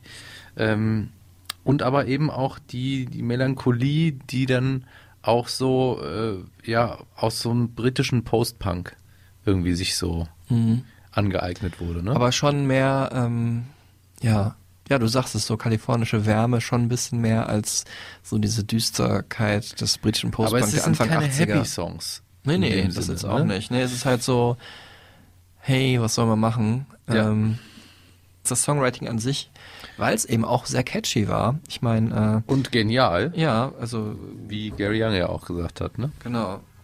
Ähm, this Morg Morgmas Idiot is a complete songwriting genius. Finde ich ein super guter Satz, ne, der auch so seinen Bandkollegen und überhaupt derjenigen, der ihn in die Band geholt hat, erstmal total disst, aber dann halt auch abfeiern. Ne? Dieser Trottel kann ja wirklich geile Songs schreiben. Aber Stevie Morgans war dann auch so einer, der hat Musik so aufgesogen, ne? So Mhm. wie ein Studium eigentlich, wie sein Geschichtsstudium fast. Ja, das ist halt sich, gut, sich angeeignet. gut ne? vergleichbar. Ne? Also das ist so das Wissen aus ähm, 30 Jahre Rock'n'Roll einfach. There are um, stylistic choices that you make, um, what kind of direction you want to attack this big giant thing, which is rock and roll music, and I, I do think of it as a um, as a folk music, like a, a music with a history that you play off. Um, and that you draw from. Man hat so fast das Gefühl, dass es äh, Stephen Malcolm ist irgendwie, weil er halt dieses ganze Wissen hat um Rock'n'Roll, dass es ihm irgendwie unangenehm ist, wenn ihm da mal ein geniales Riff einfällt, das halt auch dann perfekt produziert nach draußen zu geben, weil er denkt, ah, ist doch eh klar, das ist wieder so ein abgewandelt von dem und dem Song. Halt natürlich jeder andere, weiß ich nicht, Lenny Kravitz würde sagen, geil, neues Riff, aber er sagt, ah, ist irgendwie ein bisschen einfach und deswegen traut er sich nicht ganz, das äh, komplett also das ist die eine Variante der Erklärung dafür, komplett auszuformulieren. Ne? Wie Mhm. sagen wir in der Schule, du hast irgendwie in der Stunde schon dreimal die richtige Antwort gegeben und weißt äh, auch die vierte Antwort aus dem FF, da denkst du ja auch, ah, ist jetzt irgendwie ein bisschen blöd, wenn ich mich jetzt nochmal melde. ist doch alles total logisch. ja, ja, so, ne, das ist ein bisschen zu einfach, deswegen melde ich mich jetzt nicht. Ja, also auch so ein bisschen so ein Understatement und Mhm. so eine. Das ist das Wort, ja. Ja. Und so eine, ähm, ja, auch so dieses eigentlich so ein bisschen gelangweilt auch, Mhm. ne, von der Musikwelt und deswegen wieder hyperironisch ähm, sowas belanglos klingendes, beiläufig klingendes gemacht, was aber eigentlich total durchdacht ist. Ja. Und das war natürlich einfach die Vorliebe auch, ne, von äh, der Band. It's a combination of, especially when it started, um, of also amateur level abilities and and some control of the production, which is wasn't given as often. You know, like we made our own records. People related to that, I think, and made it sound different and made it sound fresh. Um, that's true. And for me personally, I do like a slower music. Generally, I, um, I mean, I I see a fast band, and I when a band plays fast, I like it. But my uh, my playing is a bit more like a certain, you know, laid back California thing is going on, which could be considered slack. Ja, Gary Young, haben gerade nochmal erwähnt, ähm, hat Steven Malcolm noch gelobt, aber wurde dann wirklich immer merkwürdiger auf der ersten Tour der Band. Ähm, Ja, ne, also von- erst von lustig zu weird dann irgendwann. zu kaum ne? mehr tragbar. Also hat Handstand auf der Bühne gemacht, mittendrin aufgehört, den Song zu spielen, hat äh, den, den äh, Gästen irgendwie äh, ja, Salat in die Hand gedrückt und äh, war man ständig halt so betrunken, weil er auch so krassen Lampenfieber hatte. Und dann war es halt irgendwann so, dass er ähm, ja aus der Band geflogen ist, oder sagen wir so, er wurde aus der Band geworfen, sagt er, und die Band sagt aber, der hat einfach total, auf einmal total horrende Forderungen gestellt, was alles er mit auf Tour mit dabei haben wollen würde, dass die Band das alles abgelehnt hat und er dann gesagt, okay, dann gehe ich jetzt einfach und ähm, ist dann aufgestanden und gegangen. Und es war natürlich auch so ein bisschen so, die hatten Respekt vor ihm, weil er auch zehn Jahre älter war. Ähm, aber eigentlich hat sich nur dann, und deswegen auch gut, dass er in der Band ist, Bob Nastanovic halt getraut, überhaupt mit ihm zu quatschen, ne? obwohl Steven der Bandchef war. Ja, ist das halt nicht passiert. Ja, Bob hat dann seinen alten Buddy von der Schulzeit, äh, Steve West, in die Band geholt, der auch wiederum ja Security Guard war im Whitney Museum. Also Steven kannte dann auch schon alles eine Mischpoke. Ich fänd's schon geil, wenn die irgendwann mal wieder so eine Schicht da machen würden in Ja. diesem Whitney Museum. Es muss ja echt so ein Hotspot gewesen sein in äh, Manhattan. Ja, und im Endeffekt war es ja dann schon irgendwie erstmal Studentenmusik, ne? Mhm. die man in den, den College-Radios gehört hat und dadurch halt auch irgendwie den Zeitgeist ähm, stark kommentiert hat auf eine Art. Ne? Also Ja. was dann, was dann Grunge auch war, äh, war sozusagen vielleicht eine, eine Parallelbewegung zu Grunge, Mhm. ne? vielleicht auch ineinander überfließend, ähm, aber vom, von der Zeitigkeit ja eigentlich genau parallel, auch zu Nirvana und Hatte auf jeden Stone Fall. Temple Pilots, die ja auch, kommen wir später noch zu, ähm, so ein bisschen gebasht wurden auf eine witzige Art Von Steven, ja. von Steven, ähm, oder Smashing Pumpkins auch, Ja. ne? Es gab auf jeden Fall starke Verästelungen ähm, und eine Ähnlichkeit. Ja, College-Radios damals noch wichtiger als heute, also so eine wichtige Antenne und auch ein Hitmacher so. Ne? Also sowohl konnte man erahnen, was gut funktioniert, also die Plattenfirmen, nicht man, Mhm. sondern die Plattenfirmen. Und dann auch, wo die Richtung so hingeht, also ein Trendsetter. Ähm, insofern war es schon wichtig, dass Pavement da gut ankam. Und die haben ja den Zeitgeist wiedergespiegelt, also Grunge und auch diese Slacker-Bewegung, beide, beides Reaktionen auf diese 80er Jahre, die ne, so hochglanzpoliert Pop-mäßig, aber auch so perfekt schienen, ne, von der amerikanischen Geschichtsdarstellung her damals, Ronald Reagan, propagierte den Amerika American Dream, du kannst alles schaffen, wenn du nur hart genug arbeitest und im Umkehrschluss heißt es natürlich auch, wenn du es nicht geschafft hast, dann hast du einfach nicht hart genug gearbeitet. Ne? Dann bist du abgehängt. Ja, genau. Und ähm, dann bist du selber dafür verantwortlich, Mhm. völlig negierend, dass einige Menschen halt gar nicht die Möglichkeiten haben, ähm, ja, sich gute Voraussetzungen zu erschaffen, weil es in Amerika halt schwierig ist. Ähm, ja, und so viele wurden abgehängt und zurückgelassen. Und ähm, Steven kommentiert das hier mal eben nochmal. I'm not into nations. I just I can't stand them. I never feel I've never felt American. I don't I don't know what it means, you know. I know it's just people. I don't it's always weird to me when uh people really are like into their country. Auch so ein, die, dieses Generation X war das ja dann, oder? Mhm, genau. Eigentlich. Also dieses Hinterfragen, ne, will man eigentlich jetzt hier in so eine Leistungsgesellschaft ja so leben, wie das die Leistungsgesellschaft von einem erwartet? Ähm, nein, wir wollen damit nicht konform gehen und äh, ja, wir sind erstmal vielleicht von Selbstzweifeln geplagt, ne, ob wir da irgendwie reingehören dann aber auch so oder so, unabhängig davon, dass wir das nicht wollen, wissen wir auch nicht, was wir wollen. Und wir wollen aber auch noch nicht, dass jemand uns vorschreibt, was wir zu wollen haben. Und äh, es- am einfachsten war dann natürlich erstmal ähm, gegen dieses Establishment zu rebellieren. Und die, die ernsthafte Form war halt Grunge. Ernsthaftere, würde ich sagen. Ja, genau. Und ähm, also wirklich Grunge, ne, ja, depressive Musik kann man sagen, ne, mit ernsthaften, traurigen Themen, äh, selbstzerstörerische ähm, Gefühle wurden thematisiert und nach außen getragen und auch so rausgeschrien. Ne? Mhm. Und ähm, Man kann sagen, der Unterschied ist bei Grunge äh, ist die Aussage, ist, es ist alles so schrecklich und bei äh, Slacker ist die Aussage eher, ach ist doch eh alles egal. Genau, So, ja. ne? so ein bisschen nihilistischer. No Future auch auf eine Genau, Art. genau. Ähm, ja. Aber nicht auf eine, nicht im Sinne von, ah, äh, ich muss was, die, die Zukunft, die politische sieht schwarz aus, sondern ist mir einfach scheißegal. Ja, oder halt, ich weiß es Kein einfach Bock- nicht. Ich weiß es nicht, ich weiß noch Bock, ob- mich damit auseinanderzusetzen. Genau, ich weiß noch nicht, ob es mir egal ist, aber ich habe einfach keine Ahnung, was ich überhaupt soll machen will. Ähm, ja, Grunge natürlich auch noch ein bisschen emotionaler in der Hinsicht, dass äh, auch ne, das eigene Innenleben halt nach draußen transportiert Mhm. wurde, was bei Slacker natürlich sehr kodiert auch passiert, aber halt nicht so, ähm, ja, nicht so nah an, also die Songs haben den Hörer nicht so nah an die Seele des, des Songwriters herangeführt. Generation X hast du gerade gesagt, wichtiger Roman, halt auch übers Abhängen als Tugend von Douglas Copeland.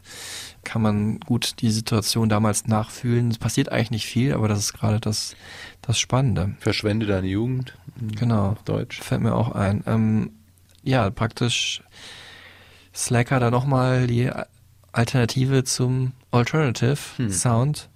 Ähm, deswegen auch Pavements, die Indie-Band der 90er Jahre. Und äh, was die Idee hinter diesem Slacker-Ism war, das hat Steve Magnus nicht hundertprozentig für sich und seine Band adaptiert, aber das natürlich genau verstanden. in me as a slacker, it was maybe a feeling of uh, I don't want to uh, get a job at a a boring job, like a bullshit job, and um, live my life like a like my parents did or something. You know, that's not. I want more from this, and I'm hoping for you know something more authentic.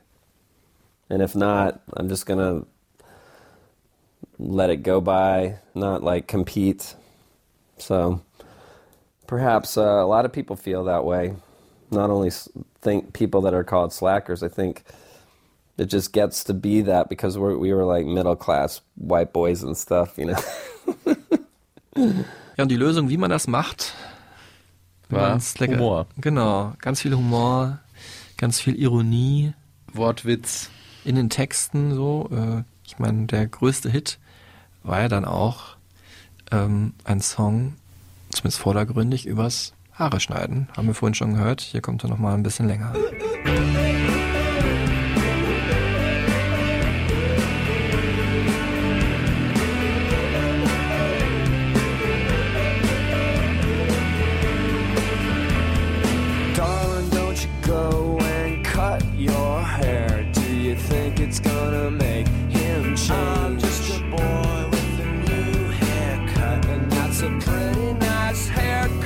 Ist auch eine Spur ähm, Dadaismus mit dabei. Also Im Video dann vor allem. Im Video vor allem, aber ich finde auch überhaupt Cut Your Hair und es hat natürlich auch, also diese Texte, ne, wir können gar nicht so krass drauf eingehen, weil die, du hast es am Anfang gesagt, sehr assoziativ sind. Wort, ich will nicht sagen Hülsen, weil das heißt, dass sie leer sind, aber es sind einfach ähm, Fetzen. Genau, Stream of Consciousness. Eventuell ist das seine Schreibtechnik, das habe ich ihn gar nicht gefragt. Aber vieles, was er irgendwie an coolen Sätzen oder Slogans so aufgegriffen hat, dann neu in Zusammenhänge, in andere Zusammenhänge gesetzt. Klingt irgendwie auch spannend und man fühlt sich schon auch abgeholt, obwohl man nie genau weiß, was passiert. Aber natürlich bei Your Hair denkt man natürlich als erstes an irgendwie so ein Hippie, der jetzt mal irgendwie hier anfangen muss zu arbeiten und deswegen zum Friseur muss. Ob es wirklich darum ging, kann ich gar nicht genau sagen. Aber das Video, hast du recht, ist äh, noch dadaistischer. Da sitzen die erst so, die vier, fünf Bandmitglieder erstmal logisch im Barbershop und lassen sich die Haare schneiden, aber dann mittendrin kriegt halt dann äh, Stephen Malkmus ja, so ein Königskrone und einen Umhang und ein Zepter und fängt dann an zu weinen, hat dann so eine, ja, comic-mäßige Träne auf einmal auf der Wange. Also ich hab's, äh, hat mich, hat mich irgendwie berührt, obwohl ich gar nicht weiß, was da passiert. Und ich glaube, das ist auch der Sinn der Sache. When I was first making it, you know, I, I was just down in the basement hitting the chords, and then I, you know, I try to think. It kind of goes together. What does that make me think? And then something comes out of the top of my head, and then I try different avenues of what I think is strong and like a good song. You know, like what's going to be interesting, what's going to keep it relevant to me and not be bullshit. Das war ja der, der Hit vom zweiten Album, mhm. ne? Äh, Crooked Rain, Crooked Rain hieß das. Genau. Und es war schon zugänglicher, Ja. vorsichtig gesagt, ne?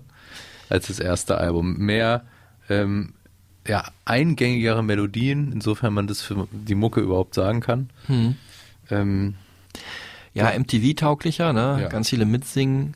Uhus, Stimmt. Refrains und so. Ähm, da kann man sagen, hat Steven Malkmus so dieses, ähm, dieses Rock'n'Roll-Spiel in Perfektion mitgespielt. Ne? Also, wo er sich so am meisten praktisch seine eigentlichen Inspirationen dann halt auch dann Ausdruck verliehen hat auf der Platte. in a way, we were playing the same game of uh, a postmodern um, awareness that what we were doing was um, like performative. It wasn't, you know, like we didn't believe this art is flowing out of me and I'm a genius. You know, like we kind of already knew that was a construct or something of labels and the patriarchy and and uh, just capitalism or something, you know. So so we played with that in our art, and I, people know that now even more, like being woke or whatever. So it's like primitive wokeness, I guess. Lass uns mal kurz bei Humor bleiben, weil da ist dann nämlich auch ein äh, wichtiger Song drauf, der so ein bisschen den Humor von Pavement erklärt, den aber auch nicht jeder verstanden hat. Wir haben es schon angedeutet, also Range Life war auch in den kurzen fünf mit drin, einer der bekanntesten äh, Songs bis heute. Mhm. Und eben der, in dem äh, zwei Bands genannt werden, die zu der Zeit auch wichtig waren Mhm. und mit denen man sich da wirklich auch angelegt hat. Ähm, die, und zwar die Smashing Pumpkins und die Stone Temple Pilots. Und es ging wirklich so weit, dass Billy Corgan von den Smashing Pumpkins gesagt hat, ähm, er will nicht, dass die auch auf dem damals Lollapalooza, glaube ich, auftreten. Mhm. Sonst würde er nicht auftreten. Und Smashing. Pumpkins waren da der Headliner. Ähm, ja, also They don't have no function. I, Ne? I don't understand what they mean, singt er in Range Life. Out on tour with the smashing pumpkins, nature kids. I, they don't have no function. I don't understand what they mean. A fuck. The Stone Temple Pilots, they're elegant bachelors. They're foxy to me, are they foxy to you? I will agree.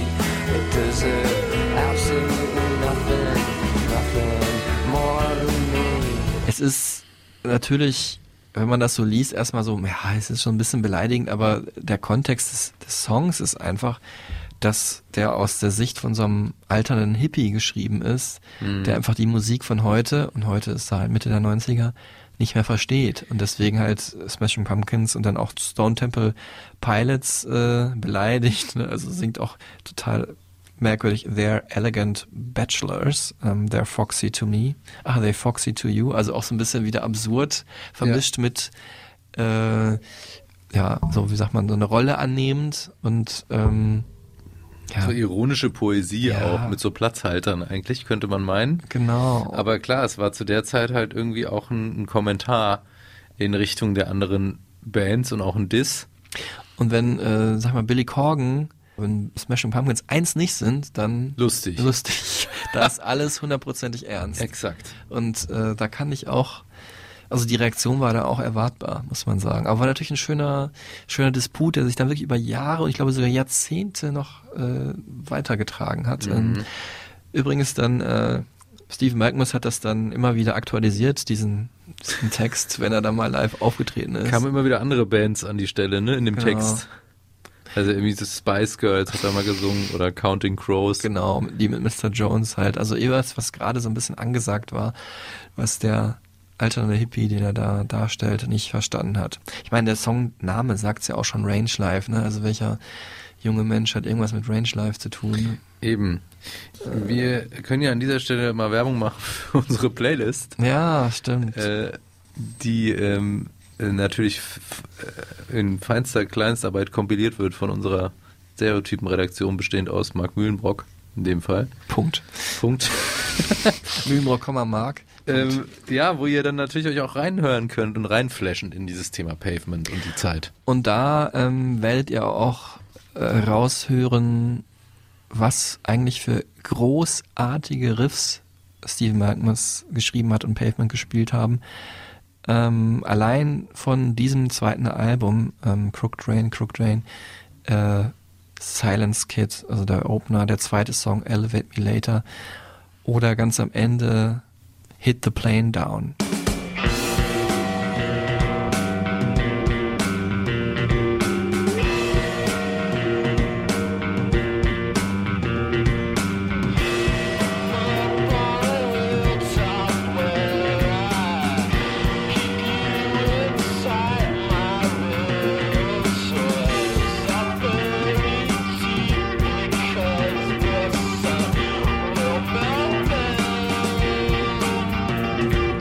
Dann ging es weiter mit Pavement und ja auch da war, sag mal, Mitte der 90er hätte es in zwei Richtungen gehen können. Mhm. Sie haben sich aber, ohne zu sagen, welche Richtung es gab, für die andere Richtung entschieden.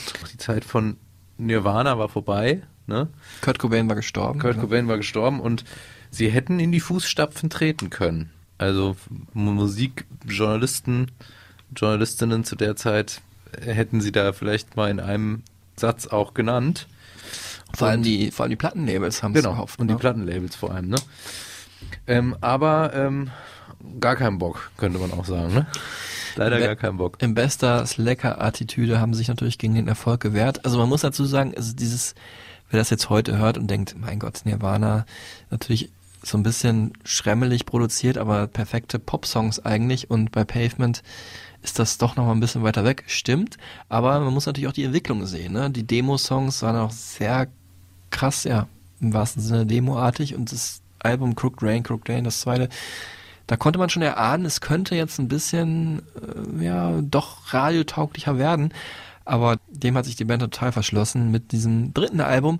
Wowie Zowie. Genau, was ja auch unser Folgencover ist. Zwei Menschen mit Hund im Park in der blauen Stunde, würde ich jetzt mal sagen. Ich habe früher mal gedacht, das sind Paviane, Ah. die hier sitzen. Ja, übrigens Benannt nach einem Song von Frank Zappa, ne? Der ja auch äh, für seine humoristischen Songs bekannt war. ich würde sagen, die beiden würden auf jeden Fall, wenn Frank Zappa noch leben würde, mal ein Bier zusammen trinken. Wenn es ein Bier ist oder ein Sportzigarettchen halt auch. Ja. Äh, Stichwort, ja, Weed-Konsum war damals sehr groß bei Stephen Malcolmus, ähm, deswegen wahrscheinlich auch das dritte Album hintereinander, so, das so aus Titelreimen bestand. Mhm. Und die Abwehrhaltung war das eine, aber es war schon sehr äh, ja, selbstzerstörerisch, was so die eigene Karriere anbetrifft. Die Platte hatte jetzt so schon gute Momente, aber hat auch super viele Songs, glaube ich, drauf, war, war so wenig Greifbares drauf, so ein bisschen hatte auch sowas von Free Jazz. Kann man ja auch machen. Nur als Singles sollte man dann vielleicht doch irgendwie die griffigsten Songs auswählen. Er hat dann wirklich Rattle by the Rush und Father to a Sister of Thought gewählt. Also allein schon der Titel des zweiten Songs ist für mich schon so ein, Sperrig as hell. ja. Dabei Was ich auch besonders geil fand, dass es ja ein Doppelalbum war. Und die vierte Seite gab es gar nicht. Ja. Die war einfach leer. Ja, es ist natürlich auch produktionskostentechnisch natürlich ein, ist nicht so die geilste Entscheidung. Gut, in den 90er Jahren äh, war, war, ist das Geld geflossen. Ja, dabei ist mit ähm, Grounded wirklich so ein schöner, angegrunchter Song mit drauf. Heute auch noch mein Favorit. Also dieses Eröffnungssolo müsst ihr euch mal, äh, oder Riff kann man es vielleicht auch nennen, müsst ihr euch mal geben. Und äh, ja, auch ein echter Hit mit äh, AT&T. Hit in Anführungszeichen, ne? Ja, aber er ist bis heute mein Favorit. Ein Song über einen Geldautomaten äh, Ja, wieder, äh, und ein äh, Date Gone Wrong, glaube ich, wie immer schwer zu analysieren.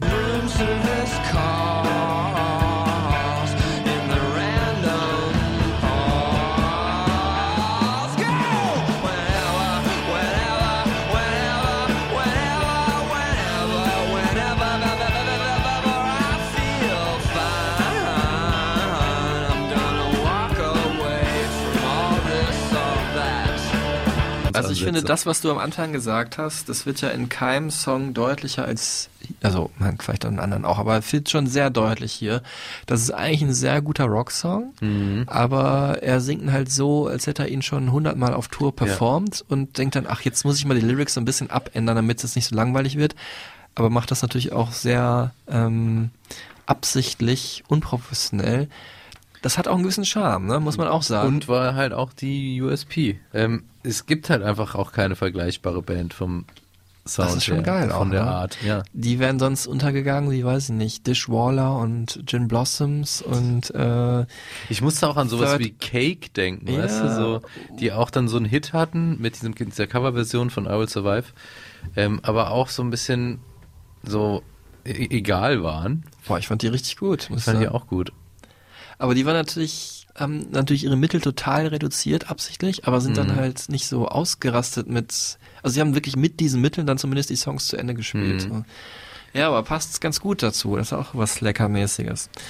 Ähm, und passt auch insofern ganz gut. Cake auch immer viele Referenzen in 70er Jahre Rock und Ja. den haben Pavement dann auch nochmal gehuldigt mit ihrem vielleicht besten Album, äh, mit besten Album Brighten the Corners. Äh, Schöner Titel, muss ich sagen. Ja, da finde ich, äh, das ist ein schön ist auch das Wort, da ist alles dran schön. Der Titel, Mhm. die Songs sind etwas schöner produziert, ähm, das macht Spaß zu hören. Selbst die B-Seiten, ich habe mir damals auch davon halt diese Edition mit den B-Seiten als erstes gekauft. Inzwischen habe ich sie natürlich alle. ja, es war einfach super gute Sachen. Also auch den Song, den wir ganz am Anfang gehört haben, zur Begrüßung, wenn ihr euch dran erinnert, Hm. ist Cherry Area Vor von, zwei Stunden von dem Album. Nee, diesmal nicht. Nee, stimmt. Diesmal nicht. Und das war ja auch das Album, äh, was dann international nochmal so richtig Erfolg gebracht hat, ne? Also auch in Europa und Mhm. Asien, äh, außerhalb der USA dann nochmal so richtig äh, für Aufmerksamkeit gesorgt hat. Und Ja. das war, glaube ich, auch so die Zeit, wo ich sie dann richtig kennengelernt habe. Ich glaube, das ist auch das Album so, äh, was, was viel gestreamt wird oder wurde, weil es dann irgendwie auch so für viele leichteren Zugang eben zu der Band geboten hat. Ja, es war so eine Pastiche, aber trotzdem mit so einem anerkennenden Hutzieher vor dem 70er Jahre Rock, mit dem eigentlich die Band aufgewachsen ist, halt Mhm. auch in Kindheitstagen oder die sie vielleicht später auch gehört haben. Also wirklich nochmal R.E.M., Replacements mit drin, aber auch natürlich Boston und so, ne? Also, äh, oder weiß nicht, Fleetwood Mac auch ein bisschen mit drin. So ein bisschen angenehmer zu hören, ne? wo es riffig ist, wird's riffig und Mhm. einprägsam, wo es ein bisschen weirder wird, wird's weirder. Äh, sind auch die zwei bis heute bekanntesten Songs mit drauf, Shady Lane und äh, auch einer meiner Favoriten, auch ein guter Rock'n'Roll-Song. Also das Video mit dem Eichhörnchen ist auch ganz bekannt. Und Rush wird da sogar zitiert, auch in dem Song. Hier, Stereo.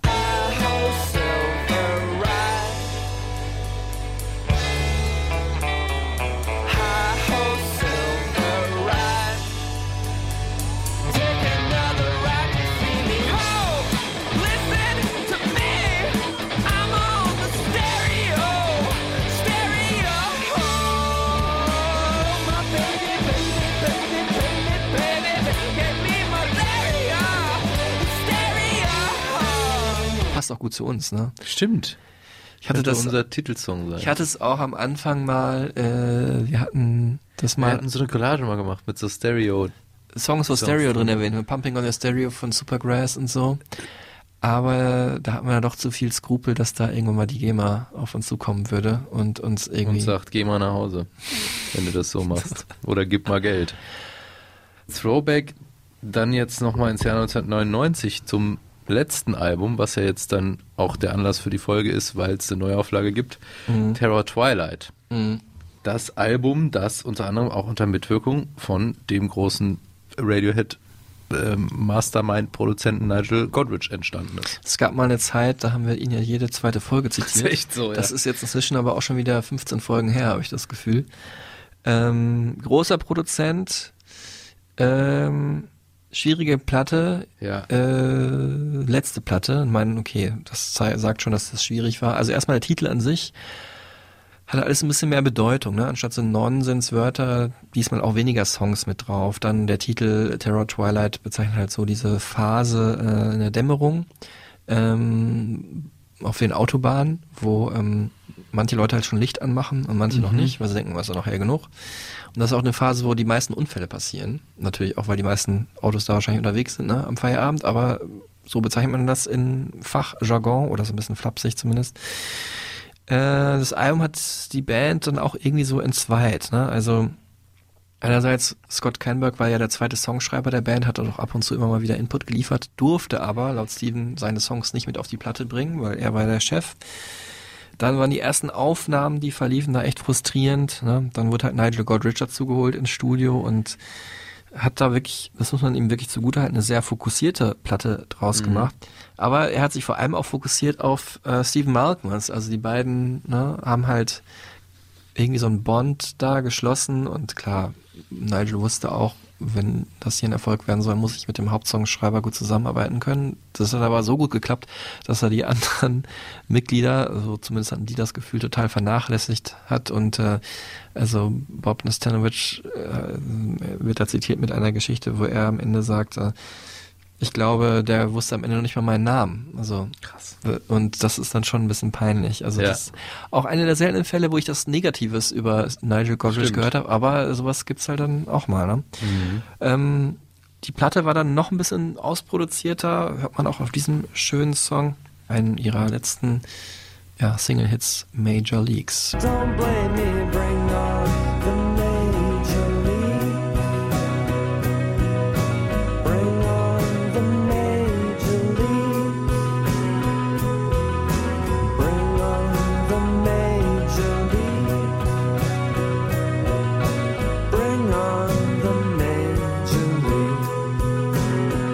der Song wurde dann nochmal als EP halt oder auf eine EP gepackt und das fand ich ganz schön. Äh, damit wurde so der Veröffentlichungskreis geschlossen. Da haben nämlich Pavement nochmal die großen UK Indie-Bands, ja Post-Punk, Mhm. Wave-Bands der 80er Jahre gecovert. Einmal Echo and the Bunnyman mit dem wunderbaren Song Killing Moon, bekannt aus Donnie Darko. Stimmt. Und auch The Fall haben sie gecovert mit The Classical. Jetzt kommen wir aber zum Ende Ja, zum Ende der Band und, Und zu unserem Ende auch hier. Der Folge in dem Sinne. Ähm, am 20. November 1999 äh, gab es das letzte Konzert Mhm. in der ausverkauften Brixton Academy In vor London. 4200 Fans. Fand ich jetzt auch gar nicht so viel für so eine Band zu dem Zeitpunkt. Ja, die haben ja jetzt keine Stadien gespielt. Nee, ne? genau, Das war schon, war schon, also Brixton. War ja auch Peak. Ja, ne? ist ja, sag ich mal so, Brixton ist ja schon so, sag mal, für so eine Indie-Band so von der Größe das meiste, was geht, würde ich sagen. Sowohl von Renommee her, auch von äh, wie viele Leute da rein können. Stimmt, auf Festivals hast du halt mehr, ne? Ja. Weil du dann irgendwie so 10, 20.000 hast. Aber ja, es war der letzte Auftritt äh, und auch nicht so ein ruhmreicher, muss man sagen. Ja, da ging's dann, glaube ich, wieder. Also Mhm. vorher, diese Tour war halt nicht so ruhmreich. Die Band, ja, wurde entzweit, ne? wahrscheinlich noch so Nachwehen von dieser Albumproduktion. Ist ja auch klar, wenn du Songs schreibst und jemand anders sagt, die dürfen aber nicht auf die Platte und der Produzent äh, weiß deinen Namen nicht. Man muss wirklich sagen, das sind echt, also die haben das sehr, also im Nachhinein sehr respektvoll und sehr ehrenvoll erzählt. Also die haben jetzt nicht auf irgendwie sowohl Steven damals rumgehackt oder äh, auf Nigel Godrich. Mhm. Ähm, Steven selber, er hat auch zugegeben, dass er damals ziemlich unausstehlich war, hat auch also ne, im Tourbus ununterwegs einen Mantel über seinen Kopf gezogen und äh, gesagt, ihr könnt mich Little Bitch nennen und wenn ihr mich mit Little Bitch ruft, dann reagiere ich gar nicht mehr. Also so super krass selbstironisch, nihilistisch. So jemand möchte man da auch nicht im Tourbus sitzen und äh, auf der Bühne hat er an seinen Mikroständer Handschellen gepackt Und als er danach gefragt wurde in einem Interview, was hat das zu bedeuten, hat er gesagt, ja, ähm, das ist das, soll das Gefühl symbolisieren, in dieser Band zu sein. Also total unnötig, ne? Also ist, ja, es ist dann wahrscheinlich, ne, ich will jetzt auch hier nicht tiefenpsychologisch werden, das steht mir auch gar nicht zu, aber so ein bisschen einfach die Möglichkeit von so einem Menschen, der einfach sehr nihilistisch und ironisch ist, dann irgendwie seine Gefühle dann doch irgendwie nach draußen zu transportieren. Ähm, und da Kommunikation damit, ne, auch muss man zugestehen, ja Mitte, Ende 20, oder wie alt waren sie da? Waren sie schon ein paar Jahre älter. Er Anfang 30, da wahrscheinlich nicht so in der Band, ne, wo man immer aus Buddies bestand und wo alles immer super war, hat man das vielleicht nicht anders gelernt, da mal drüber zu reden, ähm, war das halt dann, ja, irgendwie eine traurige, logische äh, Konsequenz. Und ja, dann Brixton Academy, der letzte Gig und ich fand dann auch ganz geil, äh, Du kannst es gerne mal eben vorlesen, was die äh, dann geschrieben haben auf der Webseite, welchen Dingen die sich in Zukunft widmen wollen. Also, da- Pavement are retiring for the foreseeable future to one, start families. Okay, fair enough. Two, sail around the world.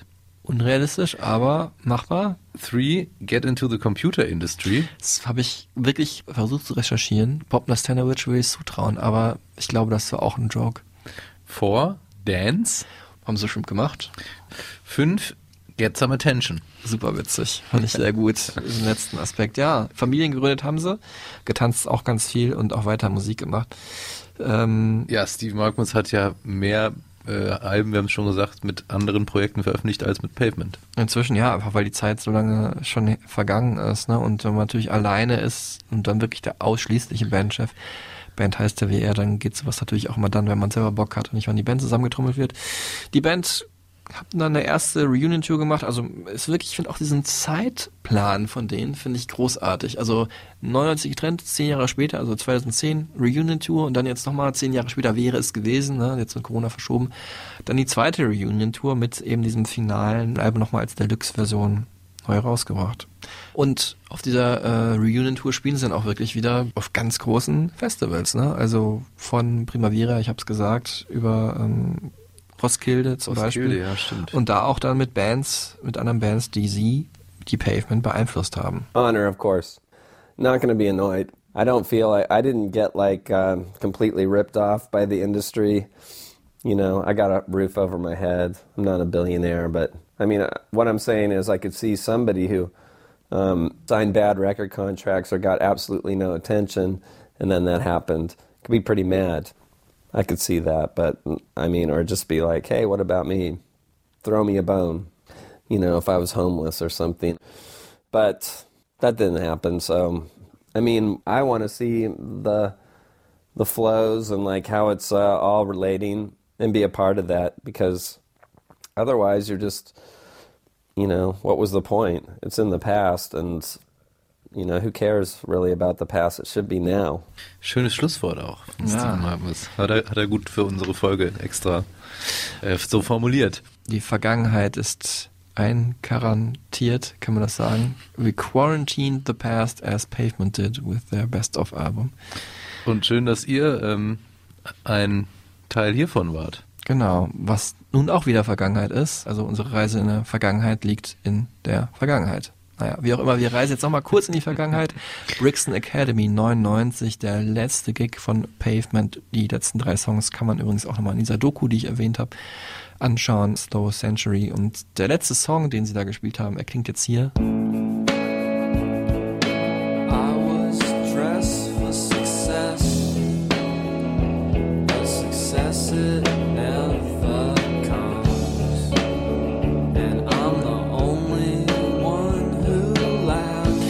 Das ist Here.